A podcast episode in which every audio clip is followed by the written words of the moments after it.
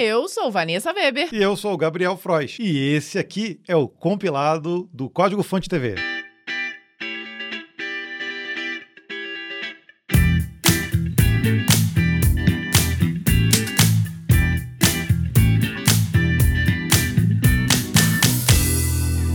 Muito bem-vindo ao compilado de número 59. Estamos tá, quase chegando ao compilado 60 e a gente separou aqui muitas notícias. Obviamente, você já deve ter acompanhado aí que essa semana rolou o WWDC 22 da Apple e a gente vai falar deles rapidinho. Sem dúvida alguma. E, obviamente, nós compilamos as notícias do dia 4 do 6 até o dia 10 do 6. Então, bora para as notícias.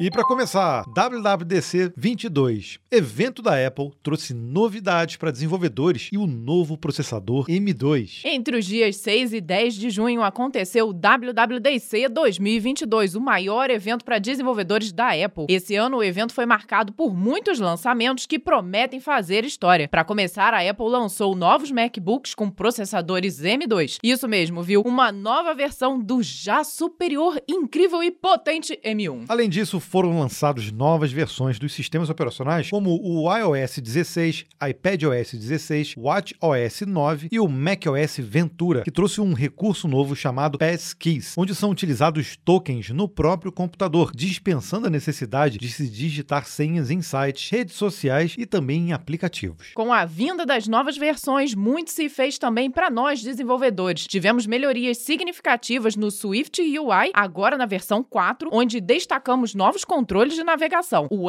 Xcode, o ambiente de desenvolvimento da Apple, também foi anunciado na versão 14, porém ainda em beta. Essa versão também veio com novidades interessantes, como a importação de dependências condicionais, dependendo da plataforma, que também vale no momento do build. E olha que a gente teve que compilar bastante, porque teve muito mais coisas aqui que não couberam aqui. Mas ao longo do compilado, a gente traz mais uma novidade que a Apple trouxe pra gente. GitHub aposenta editor Atom. Ah, que pena.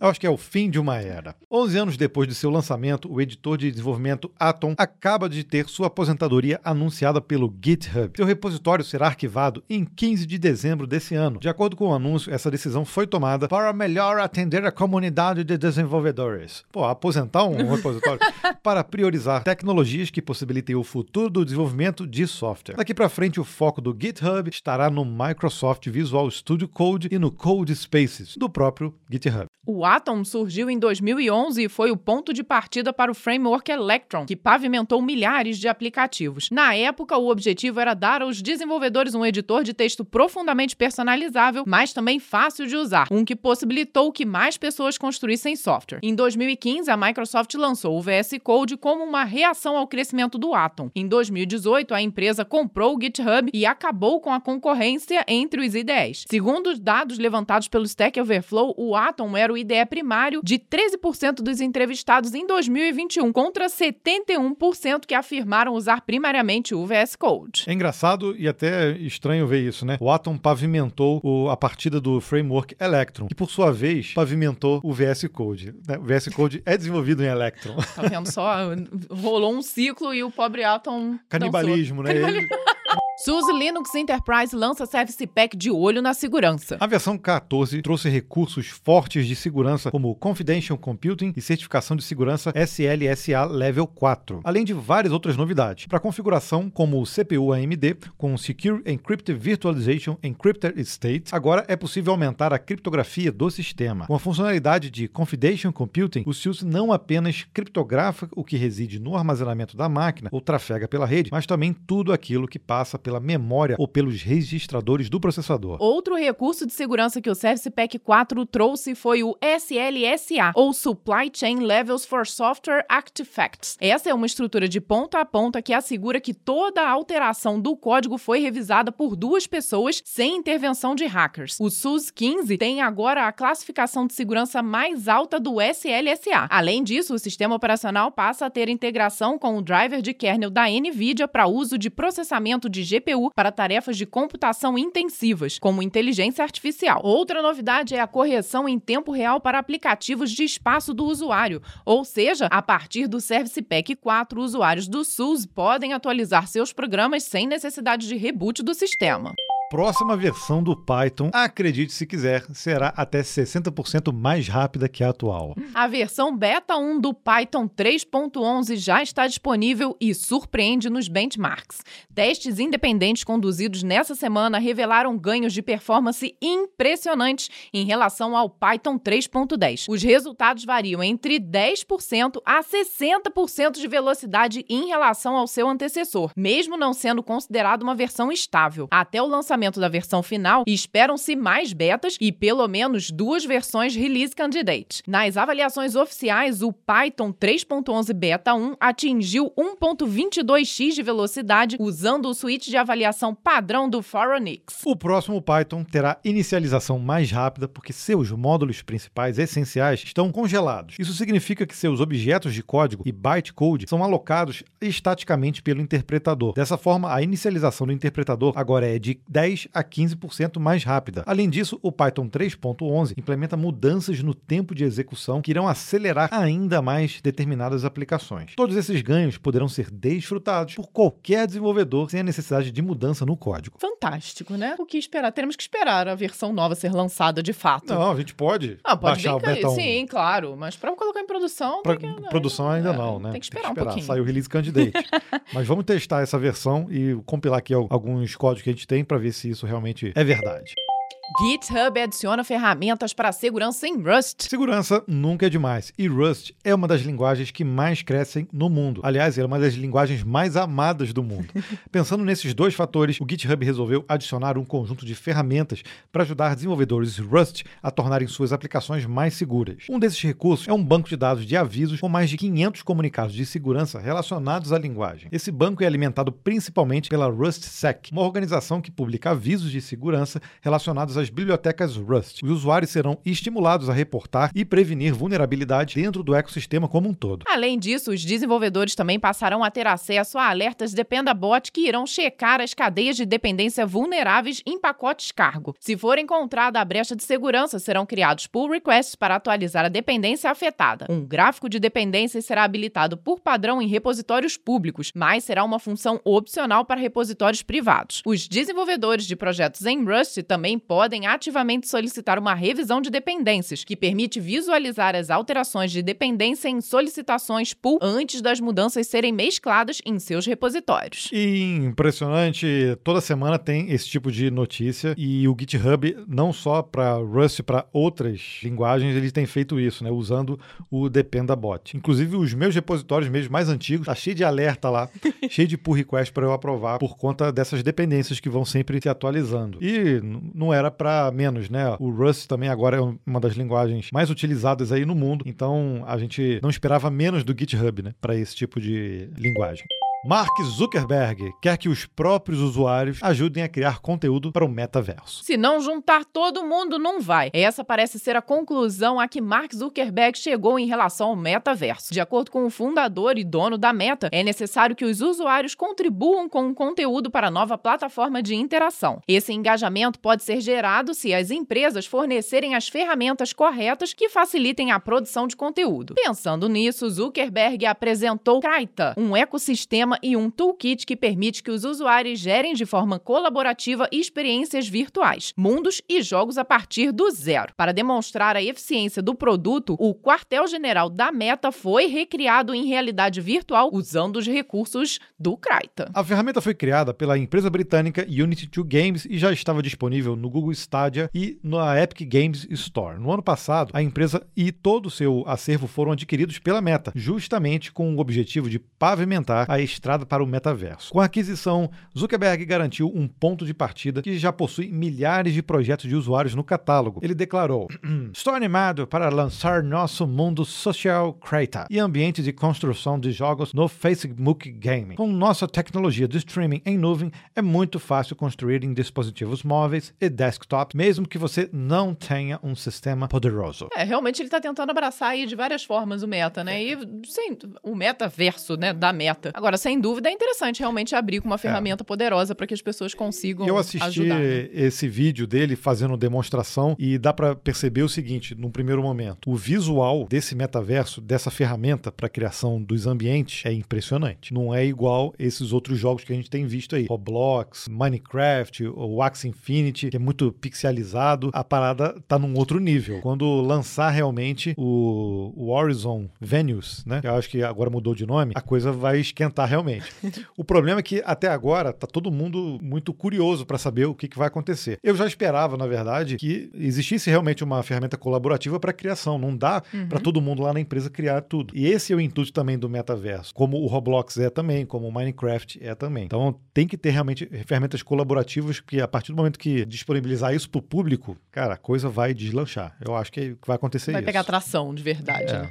Nova versão do VS Code aponta extensões obsoletas. Estamos falando aqui da versão 1.68, que trouxe duas mudanças importantes para a forma como se lida com extensões. A primeira novidade é que o sistema agora sinaliza extensões que sejam obsoletas. Por padrão, a plataforma não irá desinstalar uma versão obsoleta, mas irá oferecer uma opção para o desenvolvedor migrar para uma versão atualizada ou uma outra extensão recomendada. Além disso, o VS Code também irá oferecer uma opção de patrocinar determinadas extensões que tenham essa funcionalidade habilitada a partir desse botão, o usuário será redirecionado para o endereço onde poderá contribuir financeiramente para a manutenção da sua extensão favorita. O VS Code 1.68 também trouxe outras mudanças e novidades, como um painel de visualização para pacotes de linguagens instalados e uma nova forma de visualizar erros e avisos em forma de uma tabela, para filtrar rapidamente em sua origem. Além disso, os desenvolvedores também passam a poder configurar branches específicas a serem protegidas dentro da própria plataforma. O VS Code evitará fazer o commit diretamente em branches protegidos e oferecerá a chance de criar um novo branch para executar o commit. Essa versão também leva o suporte ao TypeScript para o recém-lançado TypeScript 4.7.3 e traz validação de links para Markdown, entre muitos outros recursos novos. Então a gente acaba de ver o GitHub no episódio passado lançando o Sponsors no Brasil. A gente vê agora também uma forma de monetizar as extensões do VS Code, que também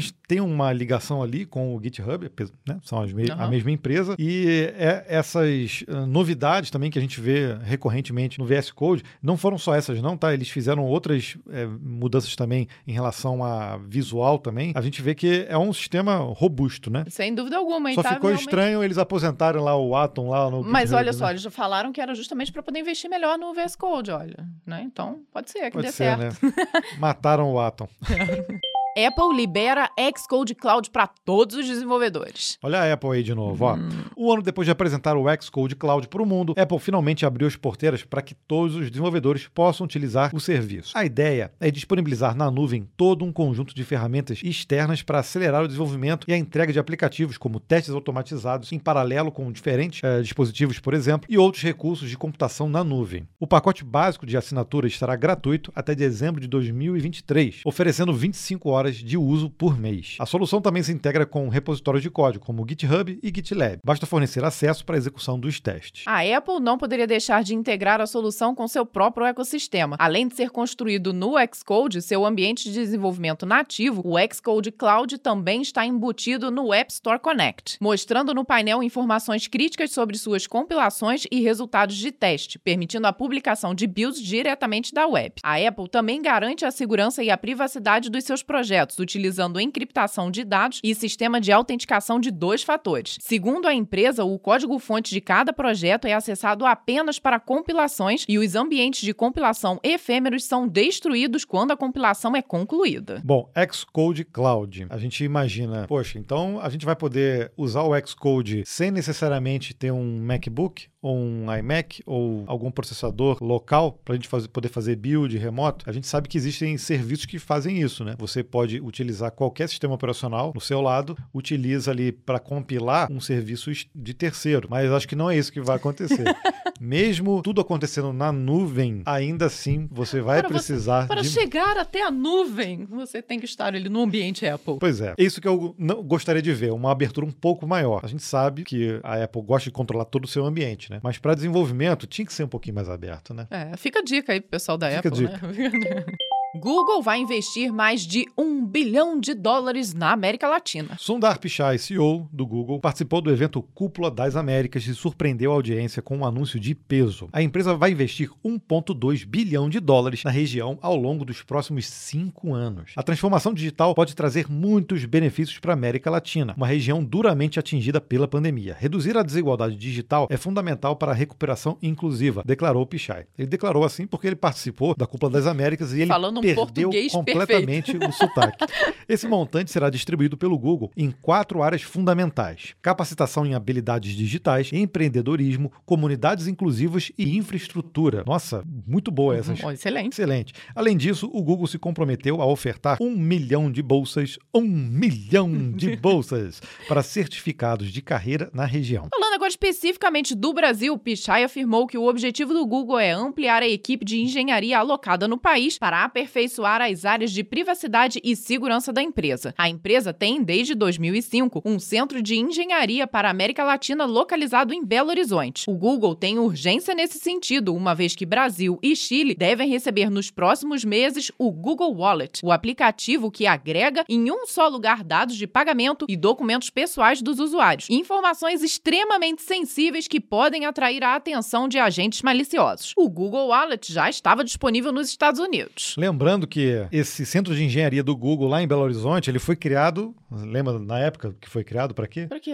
Eu não lembro. Não mais. lembra? Não. Ele foi criado para tomar conta do desenvolvimento do Orkut, que começou lá no Vale do. Silício, no Google, e depois ele virou responsabilidade do Google aqui. Para isso que foi criado esse centro. Então tem muita gente boa para manter esses projetos em Belo Horizonte também. Muito bom ver que o Google também tá, vai investir em infra, em empreendedorismo e muitas outras coisas aqui na América Latina. É, fico Sem feliz, dúvida, né? é. E somos um mercado gigantesco, né? De pessoas aí loucas pela tecnologia, então vai dar super certo.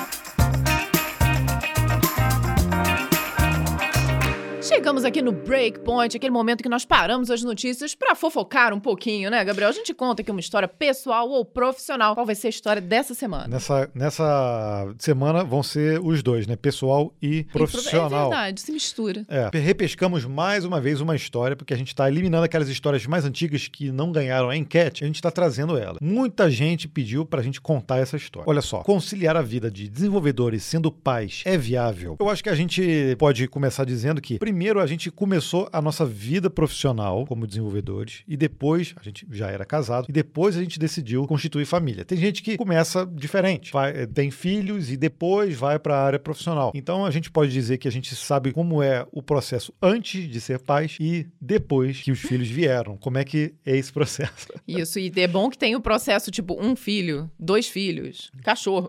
pode Isso. incluir cachorro aí no meio? Pode. entre um filho e outro também teve um intervalo grande aí, né? Esperamos oito anos para tomar coragem do É. segundo. Então a gente sabe como é que é ter só um filho, dois filhos e como é que isso muda. Bom, mas vamos lá, viável? Gente, claro que é, né? Estamos aqui ainda atuando, programando e temos os dois filhos. Mas o fato é que dificulta, né, Gabriel? Não, não fica mais É. fácil com filhos. Mas não é só para quem desenvolve ou quem é ligado com tecnologia. Acho que para qualquer profissão. E é o dia a dia que vai dificultando, porque depois do trabalho normal, vamos supor, oito horinhas de trabalho, a gente sabe que quem trabalha com tecnologia muitas vezes tem que ficar ligado aqui no- nos podcasts, ler artigos, ler livros para se manter atualizado. Isso é até uma das coisas que o compilado foi criado por conta disso, para você resumir aqui num pedaço do seu dia ali rapidinho, de manhãzinha, antes das crianças acordarem, no sábado, 6 horas da manhã, para você se atualizar. A gente acaba tendo que consumir, essa que é a grande verdade, que consumir informações é, fragmentadas, né? Porque aquele tempo para você se dedicar uma hora, duas horas seguidas ali num processo, às vezes estuda uma hora, dá uma relaxadinha, estuda outra hora. Isso não acontece mais quando se tem filho. É verdade, eu acho que a grande diferença é essa, né? Porque quando a gente tem filho, o nosso tempo passa a não ser só mais nosso, né? Ele está ali dividido com um ser que necessita de uma atenção gigantesca. Por então muito muitos fica, anos. Por muitos anos. Fica mais difícil de você conciliar os seus, o seu tempo de estudo, trabalho, descanso, lazer, entendeu? Porque entra um, um serzinho de peso aí para É. tomar o seu tempo. E isso, como o Gabriel falou, não é só para área de desenvolvimento, né? Isso aí acontece com qualquer carreira, qualquer pessoa que tenha filhos acontece a mesma Então, coisa. se você tinha o hábito de estudar uma hora, você vai ter que estudar meia hora por dia. Se você estudava quatro horas, você vai ter que abdicar dessa hora para três horas. Ou você faz um, um outro trade-off. Se você descansava mais no fim de semana, você vai ter que descansar menos e usar esses momentos que você estaria procrastinando ou descansando para fazer outras atividades. E isso é o que acontece quando você tem filho. né? Não tem jeito, não. Realmente, o momento de procrastinação reduz drasticamente. Sabe, aquele, sabe aquele banho que você fala assim, não, Ah, vou hoje, eu vou, relaxar. hoje eu vou tomar um banho demorado. Não tem mais isso. Esquece. Não. Você, você só você relaxa naqueles momentos em que você consegue. Obviamente, e que são fases, né? Quando a criança é muito pequena, assim, pô, até um, dois anos de idade, dá muito trabalho realmente. Depois, com três, quatro, ela vai ficando um pouquinho mais independente. É, aí tem uma outra fase que volta, né?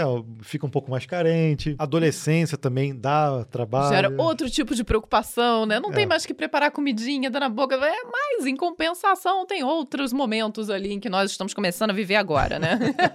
Então são fases. O que a gente ah, pode dizer é que diminui o tempo para tudo, porque você tem que. pô, nós, nós gostamos de ser pais, a gente quer ser pais presentes na vida deles, então a gente acaba tendo que eh, diminuir um pouco de tudo. Um, um- um pouco do tempo do estudo, que aí eh, passa a ser, a ser também o seguinte: a gente começa a dar um pouco mais de valor àquele tempo que você tem. Então, se a gente está estudando uma hora meio. ah, assim, mais ou menos. Mais ou menos. é. Não, você vai fazer 20 minutos super concentrado, 30 minutos super concentrado. Exatamente, por também. isso eu falei, acho que a procrastinação é a que mais some nesse momento. É. Porque você sabe que se ficar ali durante meia hora, mais ou menos, não vai resolver de nada. Você precisa da meia hora voltar ali completamente concentrado nela, né? Por isso que, no primeiro momento, quando a gente tem, o filho nasce realmente, aí você tem que abdicar de muita coisa realmente, tá? Principalmente a mulher nesse primeiro momento, é, viu, gente? verdade. É amamentar e tudo mais. Então a mulher sofre ainda mais Mas a- aos, po- aos pouquinhos, a a gente vai percebendo que o tempo vai voltando. Então, quando a gente decide ter filho, você sabe que a gente vai ter um, um bom, boa parte ali do tempo, um ano provavelmente, até um pouquinho mais, e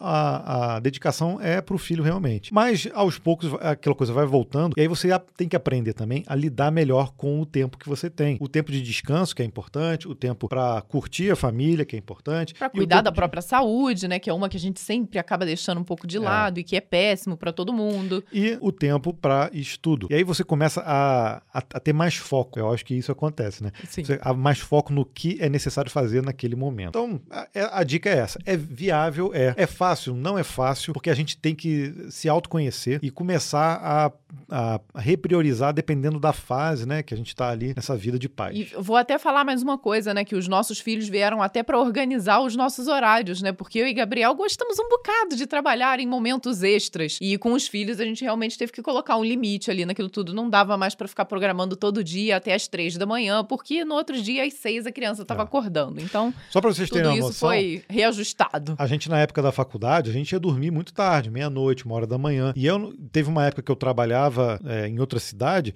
e eu precisava, cinco e pouca da manhã, cinco e meia, cinco e quarenta, eu já estava no ônibus para ir para outra cidade para trabalhar. Então, era praticamente inviável da gente ter filho nessa época. Era muito complicado. Então, por, por isso é que são coisas de fase. Cada um tem a sua vida, tem a sua prioridade e a gente tem que aprender a lidar com elas. Então, se você, por exemplo, tiver já tem uma família formada, mas você está num, num processo de transição de carreira, que a gente sabe que tem muita gente fazendo isso, a gente sabe que essa transição, você tendo já uma responsabilidade com família, com filhos, essa transição pode ser que leve um pouco mais de tempo. E isso não tem problema. Cada um tem que respeitar o seu tempo, né? Atropelar isso, que eu acho que lá na frente é que É, acaba, certo, acaba dando né? ruim, né? Uhum. Eu espero que você tenha curtido aqui esse momento coach de vida. No Breakpoint. Semana que vem a gente provavelmente vai já vai trazer a enquete, já com novas histórias para você escolher. tá bom? E aí fica ligado na enquete que rola lá no canal do Código Fonte TV. Escolhe lá a opção que você quer ouvir na próxima semana.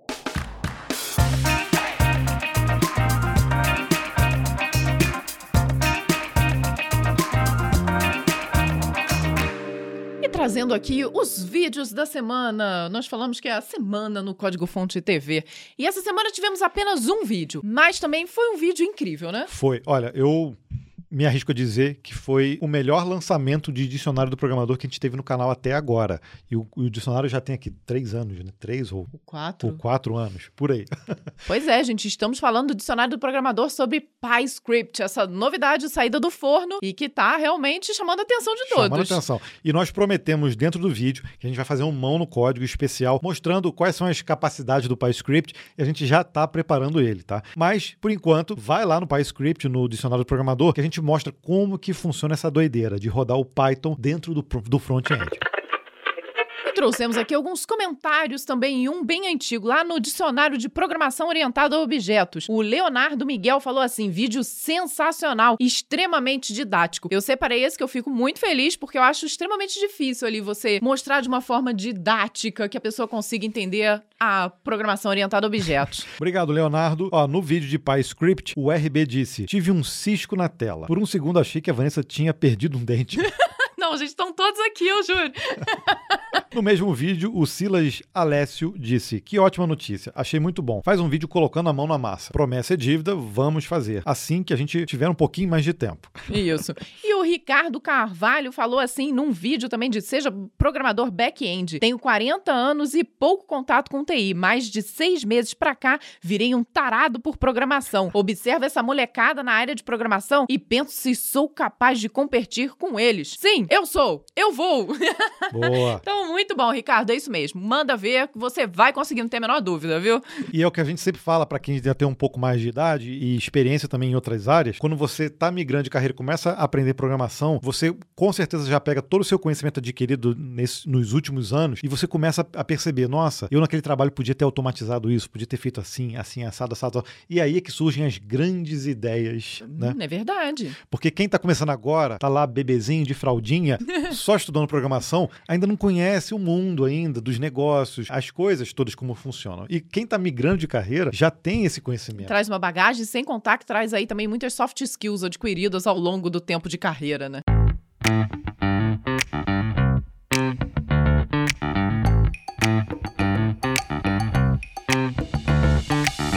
E se você curte o compilado, esse resumão de notícias do mundo da programação, eu te convido então a você se inscrever no canal no YouTube. Se você ainda não estiver assistindo pelo YouTube, assistindo pelo YouTube sim, mas se você estiver ouvindo pela plataforma de streams, a gente tem um canal no YouTube exclusivo do compilado. Vai no YouTube e se inscreva lá. Deixe o seu like, obviamente, se você estiver dentro do vídeo e comente o que você achou desse episódio. E se você quer nos ajudar com uma quantia modesta de R$ 1,99 por mês, é só você ir lá no canal do Código Fonte TV e se tornar um membro da nossa comunidade. E justamente para esses membros que nós fazemos aqui um agradecimento todo especial toda semana. Então, por apenas R$ 1,99, você tem o direito de, de a gente chamar aqui você pelo nome e te agradecer pessoalmente. Olha Pessoal, só que manda um beijo exclusivo. É isso aí. Então, muito obrigado ao Igor Oliveira, que não é o programador BR, é um outro Igor Oliveira, o Ítalo Alves, Douglas Piloni a Nayara Ribeiro e a Gislaine Almeida. Um grande beijo para vocês que foram aí os assinantes da última semana. E tem vários aqui que são recorrentes, sempre Sim. voltam aqui. Voltam, ganham um beijo de novo. Então, toda vez que vocês voltam e renovam aí a assinatura do Clube dos CDFs, a gente volta aqui para agradecer vocês. Olha só que legal. Bom, espero que você tenha curtido este compilado de notícias da última semana. Não deixa de compartilhar, seja no Spotify ou seja no YouTube, esse conteúdo com quem você sabe que vai gostar de ficar por dentro das notícias notícias de programação. E olha, só tivemos um vídeo essa semana porque fomos a São Paulo, ficamos três dias lá, participamos de um projeto super fodástico, mas que a gente ainda... A ainda. Gente, a gente ainda não pode dar spoiler. Pode deixar que quando a coisa toda for liberado, a gente vai dizer o que, que é e vocês vão poder usufruir desse conteúdo sobre tecnologia que ficou, ficou maneiro. Ficou Pode falar um palavrão aqui? Pode. Ficou foda. Ficou. Concordo. bom, pessoal, um bom final de semana, uma boa semana de trabalho para todos vocês e nos vemos no próximo compilado. Tchau, tchau.